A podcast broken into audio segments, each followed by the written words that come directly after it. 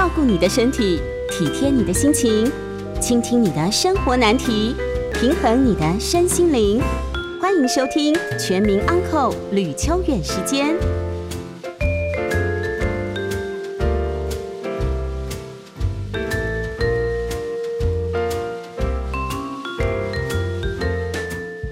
欢迎收听九八新闻台每周晚上八点播出的吕秋远时间，我是吕秋远哦。那么，呃，今天是我们要讨论法律的时间哈。那么，其实，在半个小时左右的时间，希望可以跟听众朋友分享一些最近发生的法律事件，那么提供给听众朋友做一些参考。那么也想想，如果这件事情发生在自己身上的话，那么应该要怎么样来呃处理哈？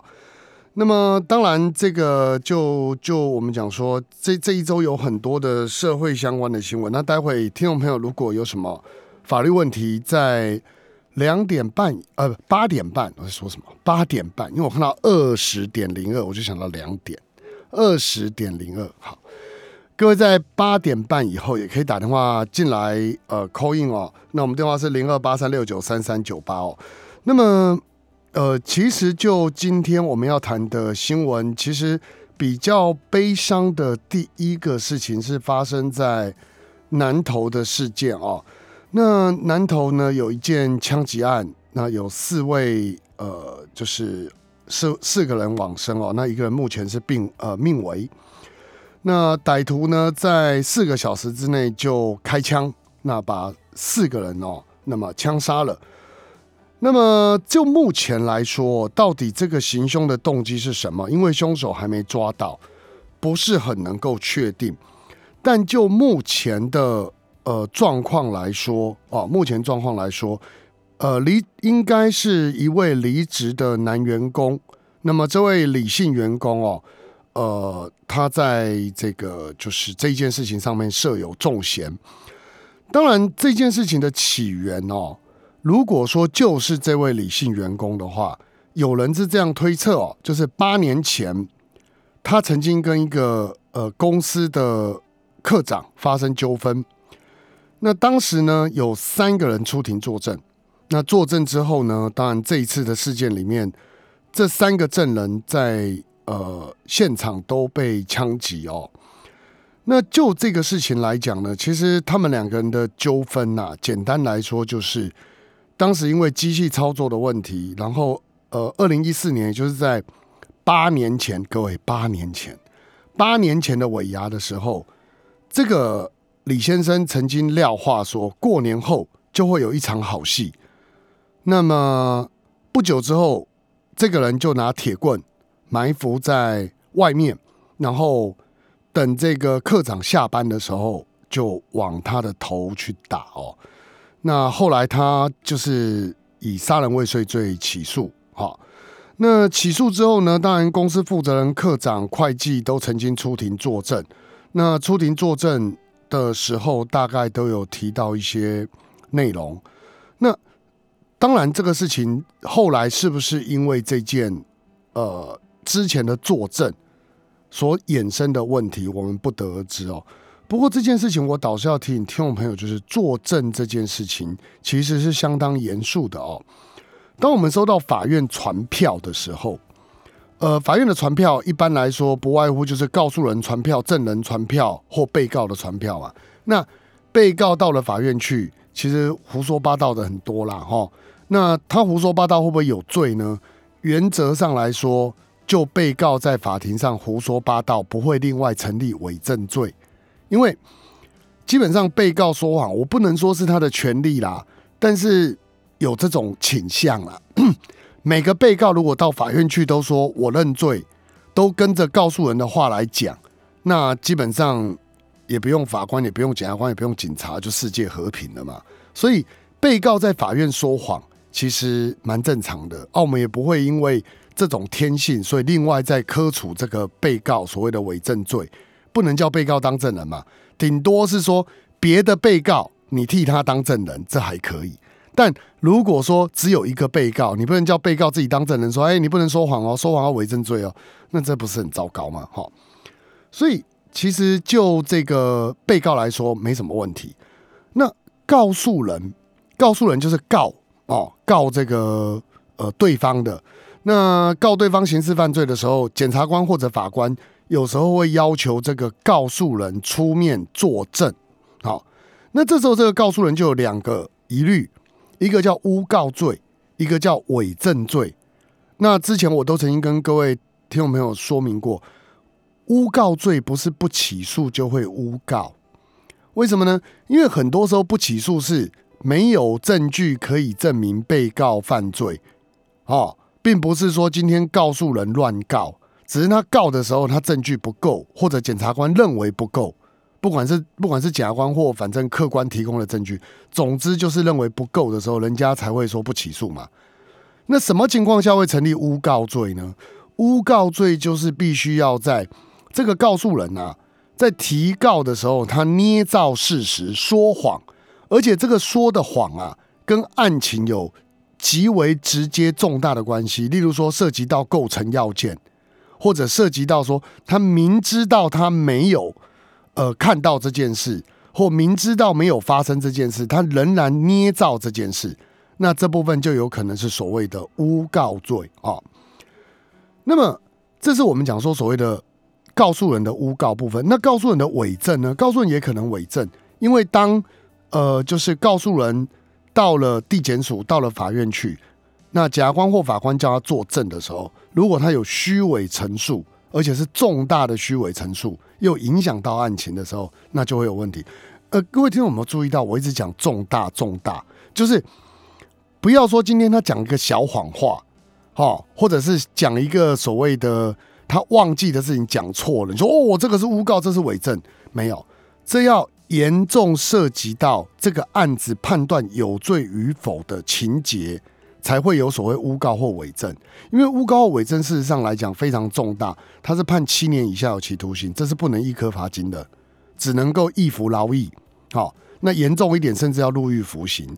所以，诬告或伪证罪，一定是对案情的重大公诉有所谓故意捏造的这样的情况才可以。好。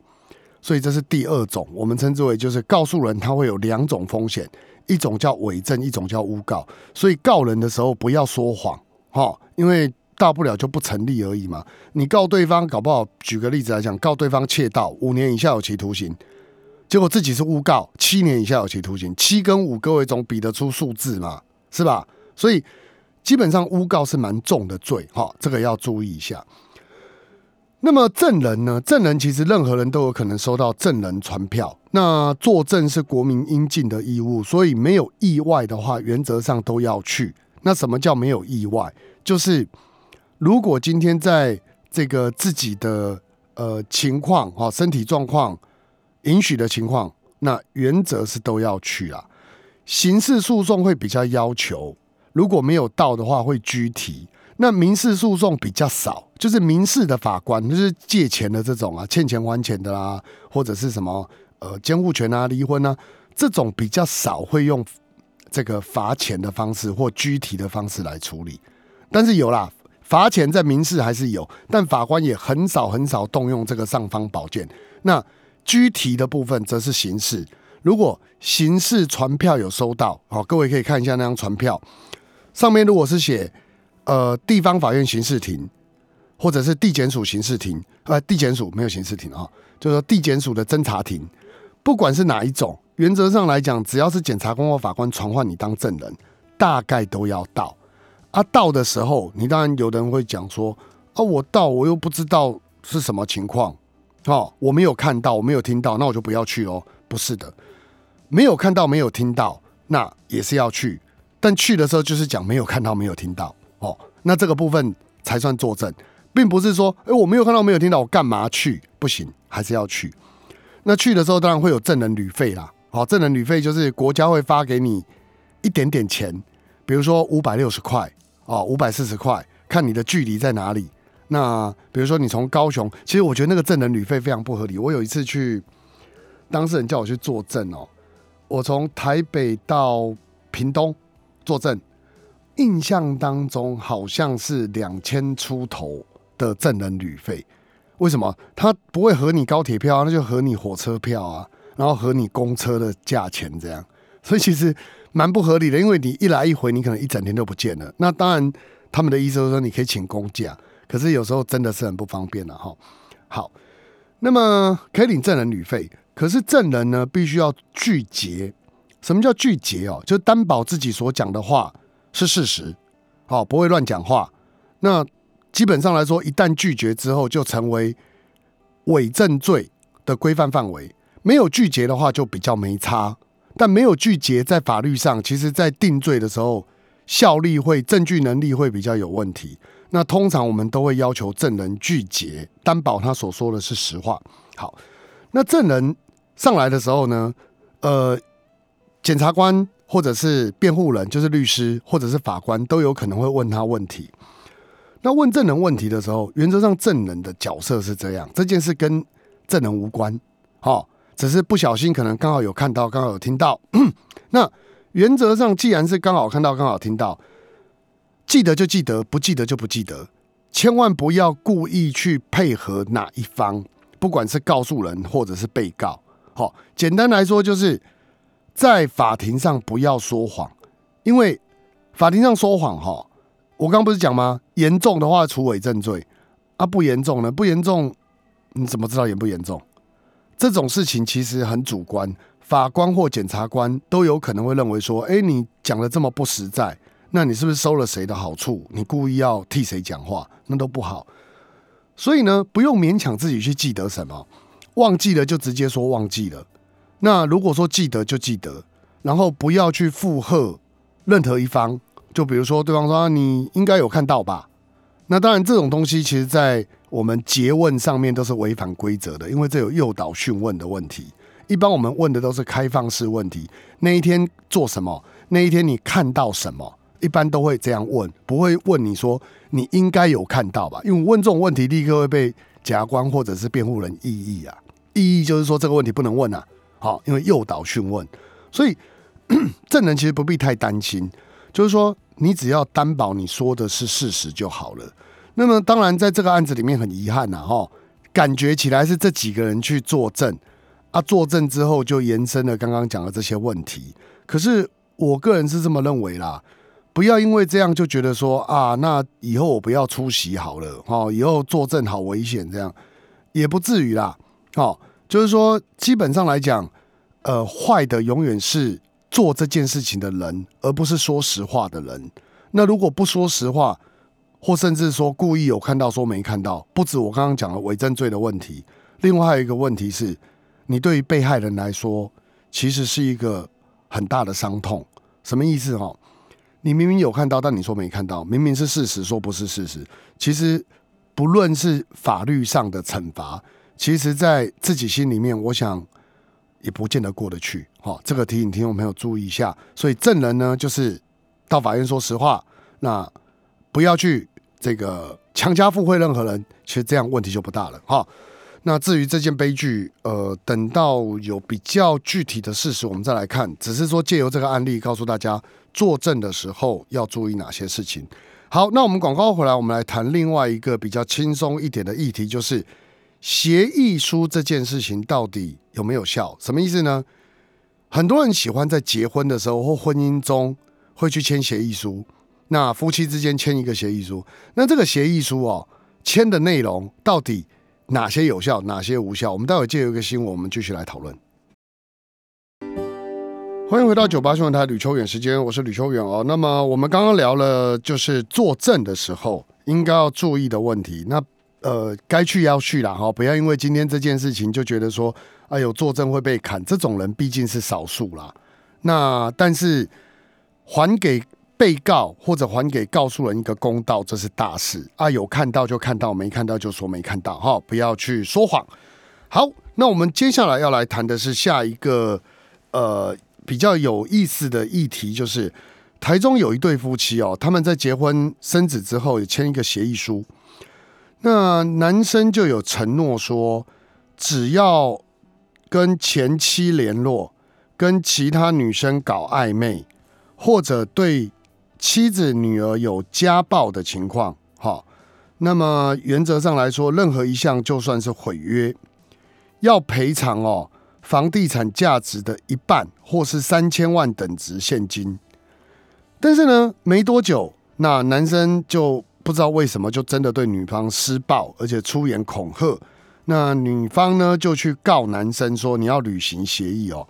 那么台中地院在审理的时候认为说，女方哦依照协议书所请求的赡养费跟精神赔偿费用都是离婚为前提，不可以预立离婚哦，不可以预立离婚。那么不可以，那既然是预立离婚契约。违反公序良俗，所以一审就判决驳回。接着呢，女生就上诉啦。上诉之后哦，台中的高分院就是高等法院哦，认为这个协议书啊，这个承诺是双方讲好的，并没有违反善良风俗，所以改判应该给一千万，但是一个月给五万块这个赡养费请求就不给了。好，那这个部分可能就要跟听众朋友讨论一下哈。第一个。我们到底在结婚前、结婚后能不能？呃，应该说不想讲能不能啊，能不能是一定能呐？哈，应该说，如果两个人签了协议书，到底在法律上的效用是什么？要不要去公证？要不要怎么样？要不要找证人？哈，原则上来说，在婚姻关系里头有两个契约是一定要有证人的。哈，第一个契约呢，就是。结婚，第二个契约叫离婚。除了结婚跟离婚一定需要两个证人在场亲见亲闻之外，其他的协议其实都没有一定要证人在场。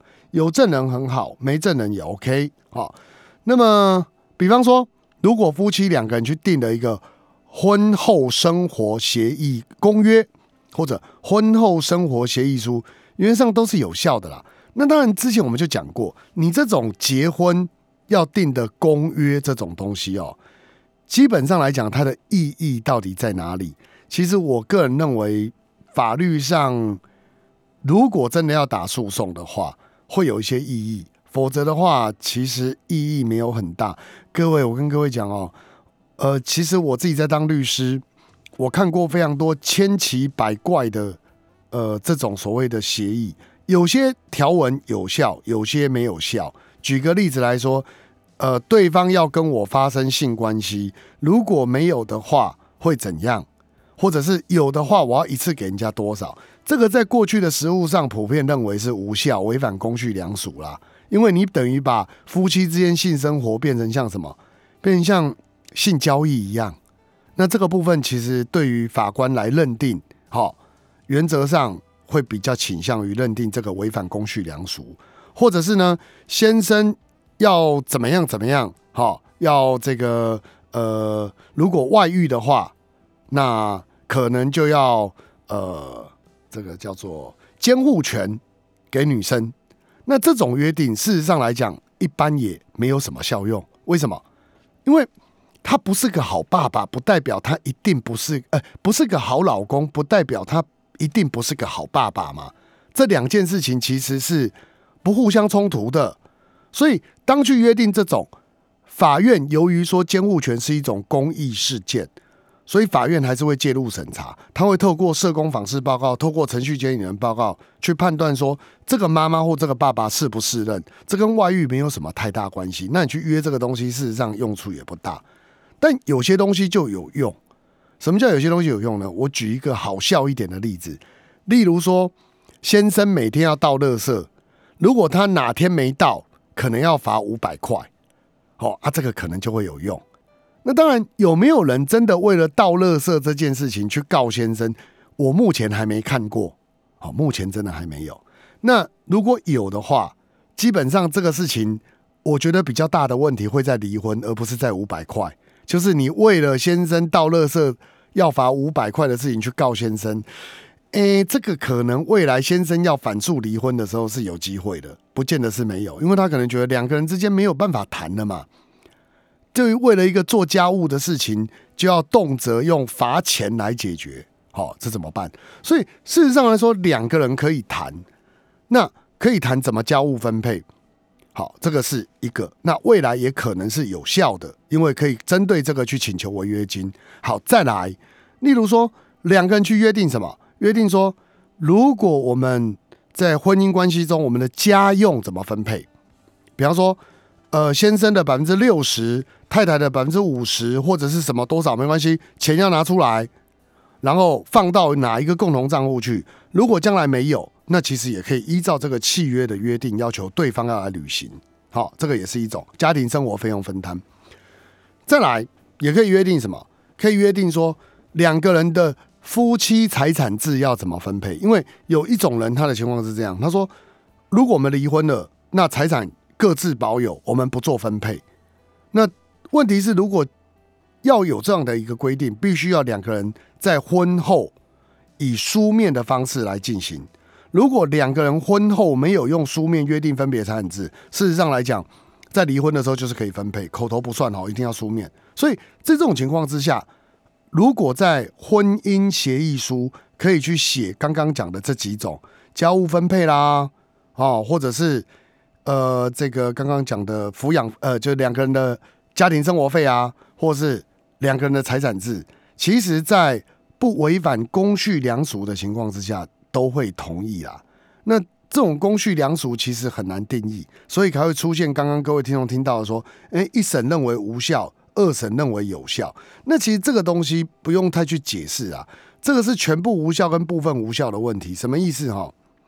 前面那个呃，就是所谓的一审的法官，他认为什么？他认为说离婚这个事情不可以自己约，什么意思哈？就是你们两个人不可以在结婚的时候就说，哎，我们两个离婚就是三年后，三年后的七月二十号，我们一定要去离婚。这不行啊，因为婚姻它不能预定好，就是你们两个什么时候要离婚嘛？啊，如果你们两个说我们结婚一年，一年后要一定要离婚，你们两个讲好当然没问题啊。可是如果讲不好呢？你们本来约好一年后要离婚，就对方不愿意配合，说哎，我想跟你白头偕老，怎么办？你不可能拿这一张去法院告说履行离婚协议，这个是做不到的。那在这个情况之下，一审的法官就说，既然做不到。那你跟人家约说赡养费啊，还有所谓的离婚的精神赔偿啊，这个根本就不能成立嘛。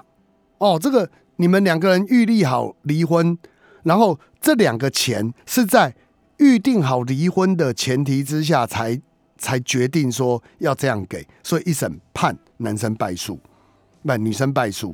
可到了二审的时候，法官的看法比较不是这样。法官怎么想？哈，法官说。每一样承诺跟离婚有关，就是离婚就要给这件事情，他认为还是无效。可是如果跟离婚无关的，举个例子来讲，我先生如果打我，他不只要离婚，还要给我一千万啊？请问这个有没有效？这个原则上来讲，一千万的部分就会有效。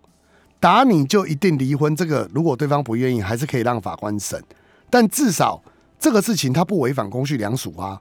你讲的是因为预定离婚全部违反公序良俗，所以判女生败诉。可是二审的法官的意思是说，没有啦，其实哈离婚的部分是无效啦，但是有些哈你打人就应该赔钱，这个事应该还是有效啦。一二审的差别在这里啦。好，那你接着往下想说，那律师这个基本上来说，他不是请求要赔三千万吗？为什么只有赔一千？这个在我们法律上称之为叫违约金酌减，也就是说什么哈？诶，各位听众有时候会看听到或看到说，诶，他们两个约好，夫妻约好说，有一方外遇就要赔对方一亿、两亿、三亿。请问啊，这个这个事情规范的到底有没有用？我可以跟各位讲啊，今天哦要看你跟谁约啦。如果是郭台铭来约，约说三亿。哎，这个就还好，好，因为对郭先生来讲，他一定支付得起。可是如果你叫一个市井小民说赔三亿，三亿大概只有交流道啦，没有钱呐，懂我意思吧？今天基本上对他来讲，他怎么可能赔得起三亿这种天文数字？所以这种情况之下，假设你们约三亿，这是一个不切实际的数据。即便契约有这样写。未来到了法院去要求对方要履行的时候，其实那个人还是可以主张说：“哎，这个太高了，我不要付。”好，那请求法官酌减，就是当违约金显失公平的时候。那但赌到这里来，其实有点危险，因为有些法官会觉得写了就写了，有什么好酌减的？没有显示公平，啊，有些认为有，这就是司法实务上的奥妙之处。你不同的法官会有不同的见解，那就看你遇到哪一类型的法官。当然有一些非黑即白的东西，但也有一些灰色的地带。灰色地带就是法官在看证据，还有根据他自己的法学素养下去做判断出来的结果，这就比较不一定了。那以违约金酌减来讲。实物上有这种不准酌减的，也有准酌减的，都有。那这个就是其实看情况了哈。但是大致上来说，应该其实有些可以约的，有些不能约的。希望听众朋友可以注意一下哈。好，那时间的关系，我们只能先介绍到这里。其实还有协议书，还有一些东西啦，改天有机会我们再来聊哈。那么广告回来，我们开始来接听听众朋友 call in。那我们刚刚讲过，我们电话是零二八三六九三三九八零二八三六九三三九八，我们到了。欢迎回到九八新闻台吕秋远时间，我是吕秋远。我们接下来开始接听 call in，我们电话是零二八三六九三三九八。我们邀请第一位张小姐，张小姐你好，我姓江哦，江小姐，请说。律师王安啊，嘿，你好。是有一件车祸事件，想要来请示那个吕律师哈。嘿，你说。是说事情是发生在今年一月，嗯，然后呢，我们家的小孩子呢，他骑摩托车，然后因为他是在第四，他是坐那个第四台，他的工作期间呢，就发生了车祸。他的车祸状况是因为他骑摩托车，呃，跟同向的那个脚踏车，他从后面追撞了人家，嗯，然后人家就受伤，然后呃颅内出血，又有那个肋骨好像有断，嗯，然后这是一月份的事情，那事情一直到，而且后来他有去做笔录啊什么的嘛，那他不不敢跟我们说，一直到最近，他跟人家调解之后需要一笔钱。他找不到钱了，所以才跟我们讲有发生这个事情。那我现在是讲说，因为一到七已经是中间过了六个月，嗯，他的笔录写什么东西，真的我们还不知道，因为是今天刚刚晚上的。我想说，哎，刚好可以请假。过六个月了。哎，对，或者想说调监视录影器，呃，那那个录影东西是不是会可能没有保存那么多？还是说我要先去找那个哪看哪？我先问你哦，当时有没有报案？有，他就是说，呃呃呃，那个叫做警察都有去做笔录嘛，他有把笔录，他说说全全都是他的错。哦，那朋友有没有鉴定报告或初判表？对嘛，我现在就是说很多东西小学生不懂，他因为现在要跟人家调解需要钱，他没有钱呢。嗯，对不对？你刚刚讲说有一个什么调解啊？有没有初判表？初初判表啊？对，当时在哪个地方发生呢？他是在台北市金山南路跟仁爱路那边附近。金山仁爱，你可能去中正分局的交通队问一下。交通队呀，那一定让他本人嘛，因为我是他的亲戚了。他满二十岁了。他是对他已经满二十岁，满二十岁他自己要去问呐。那总是要有有大人，不然的你的他就是大人了的。我跟你讲，你如果真的初判表还有什么东西？初判表先去要看看，呃，双方的过失比例，这第一点。那么初判表看，如果是对方全责，其实我们是不必赔的。哦，那么接着就看他有没有去做鉴定。好，鉴定啊。嘿，接着就要看鉴定。那如果鉴定出来，嗯，看对双方的就是过失比例造责。如果还是他全责，那当然我们也不必付。不过有一个重点是这样，就是说，其实对方呃，如果要告我们过失伤害，他当时没告，现在应该过时间了。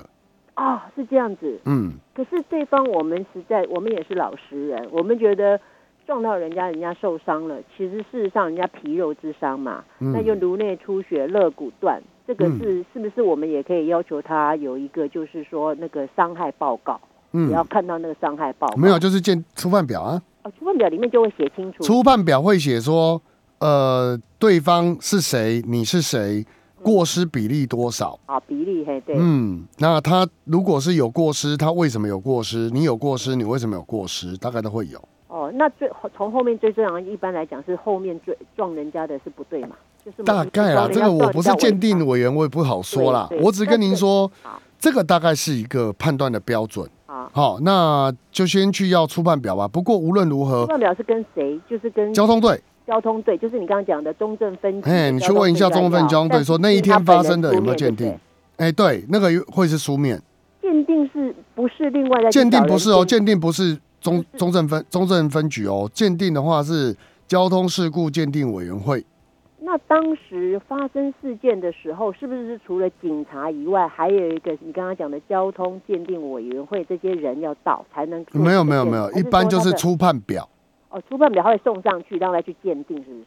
对对，可是我其实不知道当天有没有警察去，他他有叫警察去呀、不然那应该就会有初判表，哦有警察出对初判表就有部分那应该会有初步事故研判分析表，简称初判表。哦初判表。嗯，好，那还有另外就是说，因为这个可以，因为他本身就是在就是合法的那个第四台公司上班吧，他嗯公司有保劳健保，对不对？嗯，那在这个工作时间之内，是不是有职灾这一部分也可以帮我们分担一点？有可能。没有没有没有，职灾是对你哦，对你的儿子哦，哦，不是对那个被害人哦，被害人那个是强制险的问题。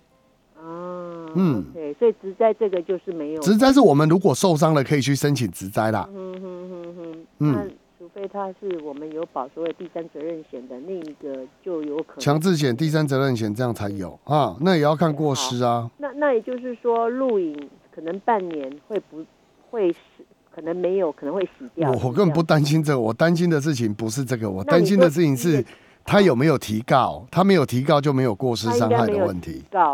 哦那因为因为一直在调。那我这样讲啦，不管是不是老实人呐、对我来讲，我 我是律师，我就会告诉你说，那就双方有的谈了。因为当没有过失伤害作为一个基础的时候，如果我是您这边的律师，我就会诶、不好说了，不好说，你你就会，我就不见得会赔。赔他了。我会说，那我们慢慢打官司哈。如果你要求的太过分如果说，哎，那我那我说好了，他是从八十万一直折折到二十六，后来变成十五。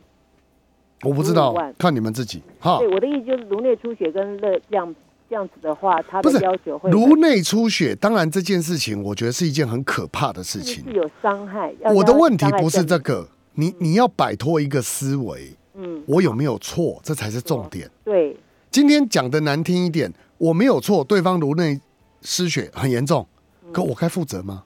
你要想这件事啊，因为他是说商场有撞到这种情况不，是撞到不一定是我的错嘛。所以你要想的是你有没有错，再去思考这个问题，好不好？是，那我们就只能就是说去，就像你讲的，超过六个月他们没有提告的话，你你先了解造责，造责啊，嘿，肇事责肇任，事责任。嘿，啊，那其他就没有什么我们需要要注意的。初判表去很多要注意的啦，等出来了再说，先去拿啊。哦，初判表拿出来以后再那个。对对对，那我们他如果说要求我们要再去调解委员会再去调解，啊，这件事这随便就看你们要不要调解，因为过六个月了。过，六个月以后就和解，那可不可以再讲一下和解书内容？大概大纲大概就是金钱，然后就是呃谁就是作为这个和解金额，然后就结束了。哦，这个作为和解金额，那个调解委员会帮你处理哈。哦，他会做是不是？对啊，好好，谢谢，谢谢。好，辛苦了哈，拜拜。好，我们邀请下一位蔡小姐，蔡小姐你好，吕丽你好，哎，久等了，请说。邀请教您哈。哎，第一个就是说，如果说父母有，您之前是说有有不动产或者是有存款，那子女就不需要抚养。第二个，那个管委会呃里面，如果说呃主委他有事情请假，是不是顺位是那个副主委？如果说他直接跳过副主委，就请监委代理主委，这样子 OK 吗？第三个就是说，我们这个小套房，然后那个门打开的那个长度吧，那个叫长度嘛，就是广东等等，一个问题一个问。第一个那个电话不是很清楚，然后第二个是我们一个一个问题来，不然我跟你保证，你三个问题问完，我只记得第三个。对，我们先回答第一个问题。你看，我已经忘记了第一个问题，我律师怎么记性那么差啊？来，第一个问题是什么？提示我一下，快点。啊，我已经听不清楚了。哎，断掉了。好，糟了。你看，我就只记得第二个问题。第二个问题是主委可不可以指定？可不可以指定？呃，就是假设他不在啦，他可不可以指定其他人来？就是假设副主委来代理，还是监委来代理？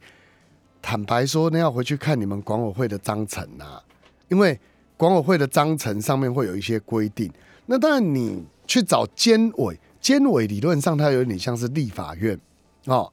那呃，主委有点像是行政院。那你行政院要开会找立法院长来做代理，是怪的点啊。但要看章程怎么写哈。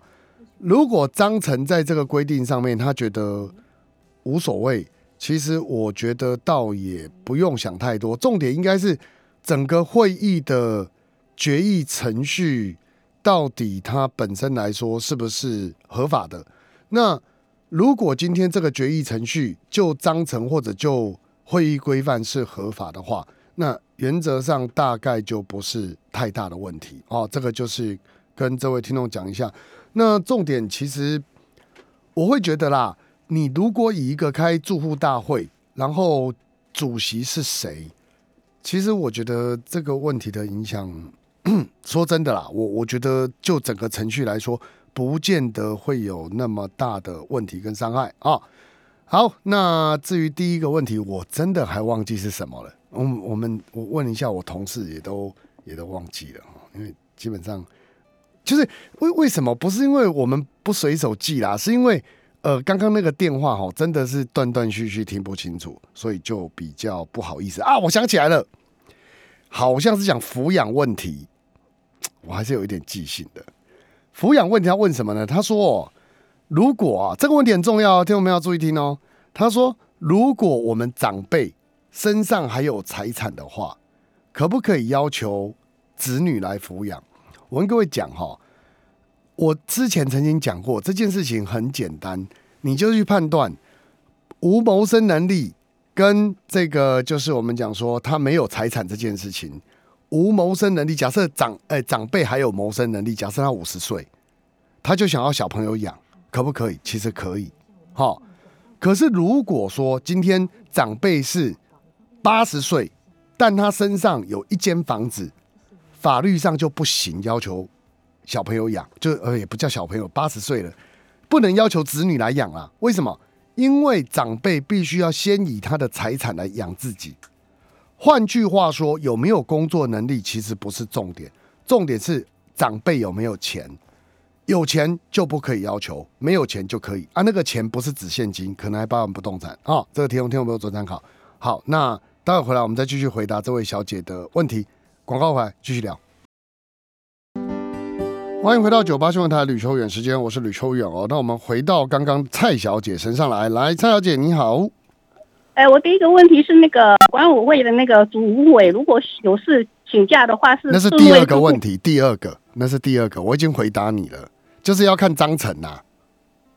哦，是哦，没有一定的程序就对了。不是，你要看你们的章程怎么写。可是我觉得，如果他请假，他指定一个人来当代理，基本上只要是管委会的，就是成员，大致上问题不大，他就是主席而已啊。可是盖章的时候是三个章变两个人啊。三个章变两个人是什么意思？主委、监委、财委啊，有有什么东西要盖章？主委、监委、财委，那这样变成两个人三个章。嗯，那你觉得这个有什么问题？就是你现在在意的点是什么？就是说变成是两个人。啊，你对你两个人跟三个人，你在意的点是什么吗？你觉得这你是不赞成这个决议，还是你对程序很执着？